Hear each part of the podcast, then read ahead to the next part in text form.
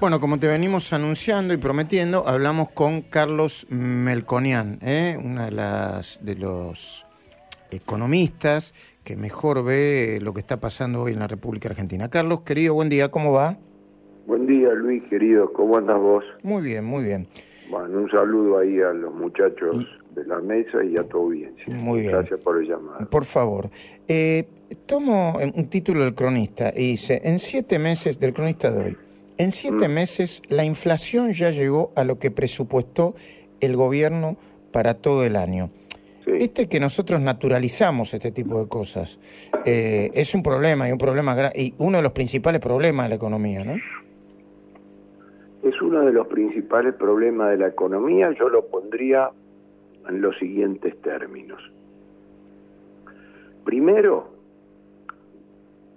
era más difícil saber cuánto iba a ser de verdad la inflación que la pregunta de si el 29 se iba a cumplir o no. Porque yo creo que ni el ministro creía eso el primer día. Entonces, cuando las autoridades políticas y económicas de un país lanzan proyecciones que ellos mismos no creen, seguro termina mal. ¿Qué es lo que está ocurriendo? Primera cuestión. Segunda cuestión, tiene el siguiente dilema la autoridad económica y la política en particular. La inflación en este modelo juega las veces de ángel y demonio. Porque la mesa de los lunes en La Plata, la mesa política Sí. de los lunes al mediodía en La Plata, ve a la inflación obviamente como un demonio, porque es el demonio que le lima los sueldos, que lima las jubilaciones y que obstaculiza absolutamente el nivel de actividad. Entonces, desde ese punto de vista, la idea es, tenemos un problema con 50% anual de inflación, y es así, es así. Ahora, simultáneamente, el ministro no lo puede decir, ni el ministro de Economía, ni el presidente del Banco Central. Pueden decir con la libertad que lo voy a expresar yo ahora, que la tasa de inflación al 50% le juega de ángel. No es la santa soja, pero es la sagrada inflación. ¿Por qué? Por- porque les licúa el gasto público que de otra manera no podrían gastar. Vos pensás que se la pasan hablando de los pobres, de los jubilados, de la clase social a la que representan, de que vino un profesional destacado de Colombia asesorado por Stiglitz, fue a ver al Papa y el principal instrumento que tiene para licuar a los pobres es la inflación. Claro. Si se le va la inflación, está sonado porque no le baja el gasto y tiene más agujero fiscal. Y tiene dos elementos más la sagrada inflación. Le licúa la montaña de deuda pública en dólares, Claro. en, en pesos, perdón, Claro. que se está colocando. Porque si la crítica a la anterior administración, justa a mi juicio, en términos de semejante endeudamiento en dólares a esos costos, hoy está la contracara del ministro de Finanzas del gobierno anterior, está ahora acá en peso. Es lo mismo, es lo mismo pero en peso. ¿Cuál es la diferencia? Que cuando vos llegaste a un techo en dólares y no te prestan más, tenés que ir a hacerte la lipoaspiración de la deuda en dólares. En cambio a la de peso la licúa la inflación. Este es un gobierno que si le parás la tasa de inflación lo metes en un problema. De nuevo, la mesa de los lunes va a creer que yo estoy loco. Dice, este pibe no sabe nada de política. Nosotros necesitamos parar la inflación porque si Porque no, perdemos la porque porque perdemos eh, votos. Perdemos la elección. Pero por otro lado el ministro que mira para otro lado, para abajo y va, se va silbando bajito, dice, en cuanto me paren la inflación me meten en un problema Claro. fiscal y de deuda pública. Claro, claro. Entonces está en esa trampa, esa tra- es muy difícil salir de esa trampa. ¿Y el dólar, Carlos?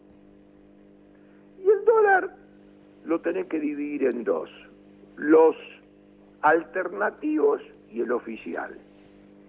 El oficial, a pesar de no ser un dólar barato, no, si 100 pesos no es barato, te digo, para la historia argentina, Sí, sí. Le, le- le muestra baratura semejante inflación, pero no es barato, Ah, no ah. es barato, en una foto no es barato.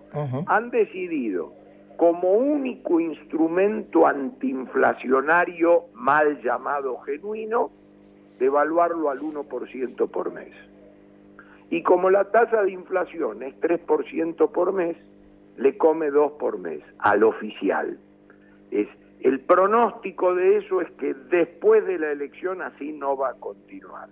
No dije que va a saltar abruptamente, pero dije que como mínimo va a volver a la aceleración de devaluación mensual, como mínimo. Mm. Eso es uno. Dos, como los tipos de cambio alternativos gozan de la libertad que el oficial no tiene, van a subir de acuerdo a la tasa de inflación. Por eso cuando yo dije 200 pesos a fin de año, que fue tomado como título pronóstico, no, no dije ni título ni, pronóstico. Es la lógica. y es que si el dólar, creo que cuando lo dije valía 170 pesos o algo así, dije al 3 mensual da 200 mm. a fin de año, no, no es ninguna cosa rara. Entonces, si uno va al 3 mensual y el otro va al 1 mensual, sube la brecha. Y para que no suba la brecha se venden dólares, pero como los dólares los tenés que cuidar, muchos dólares para eso no tenés. Ahí está metiste el dedo en el enchufe en las dos cosas, la tasa de inflación y la brecha. Eh, Carlos, vos venís diciendo dos cosas con mucha insistencia. Una, que estas mm. elecciones son cruciales, quizá las más importantes del 83 hasta la fecha. Sí, sí. Mm. Lo, lo, dije, no soy un analista político y lo he discutido con muchos analistas políticos después que dije eso y me preguntaron por qué y dije, bueno, porque este, desde el punto de vista institucional, yo no sé si está en el ánimo o no, yo no sé todo lo que se dice, como, como este es, eh, es, no el país, pero algunos de sus componentes son, acá me autoexcluyo, hipócritas, este, entonces nadie lo dice.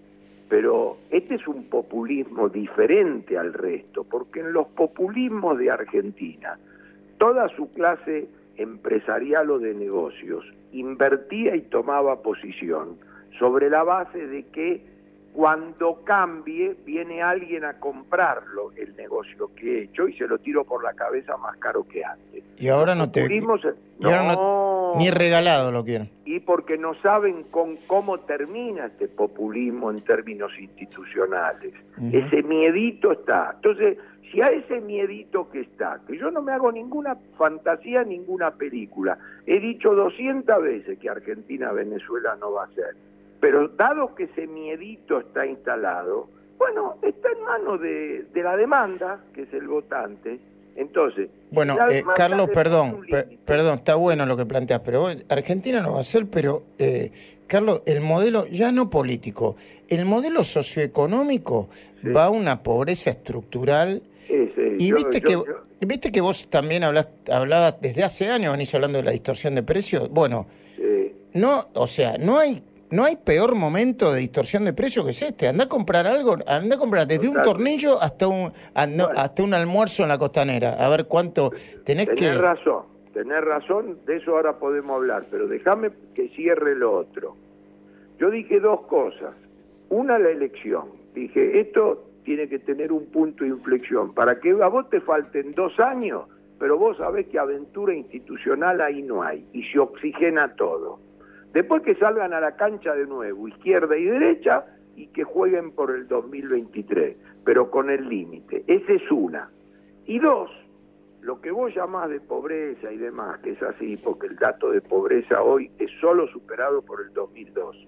Está dos puntos arriba de la hiperinflación. Qué bárbaro. Entonces, este, el segundo tema es encontrarle un piso a Berretalandia. Para evitar el costumbrismo.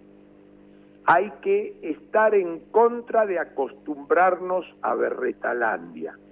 El progreso es la antítesis de Berretalandia.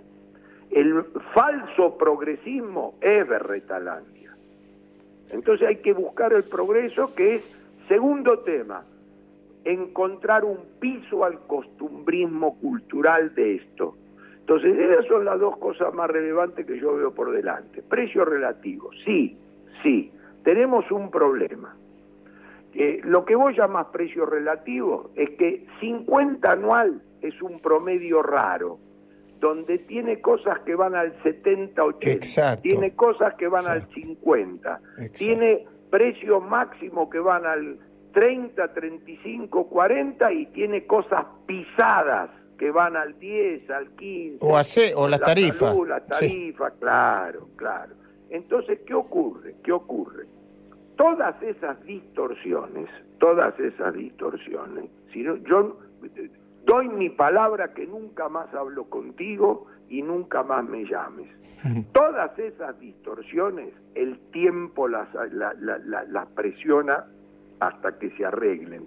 Y justamente no bajando las que están por arriba de 50, sino subiendo las que están por debajo de 50. Bueno, y ese es el problema. Carlos, me Por quedaría, supuesto. me quedaría hablando con vos muchísimo tiempo más, pero eh, eh, tengo que ir a las noticias. Muy interesante, como siempre. ¿eh? El- el- el- el- Hay que escucharte desde el principio hasta el final para entender por dónde va la economía. Te vuelvo a llamar antes de, de las elecciones, seguramente, ¿sí? O, o te vuelvo a invitar eh, para la tele para escucharte con atención, ¿sí? No, no, Luis, un abrazo y saludos a todos.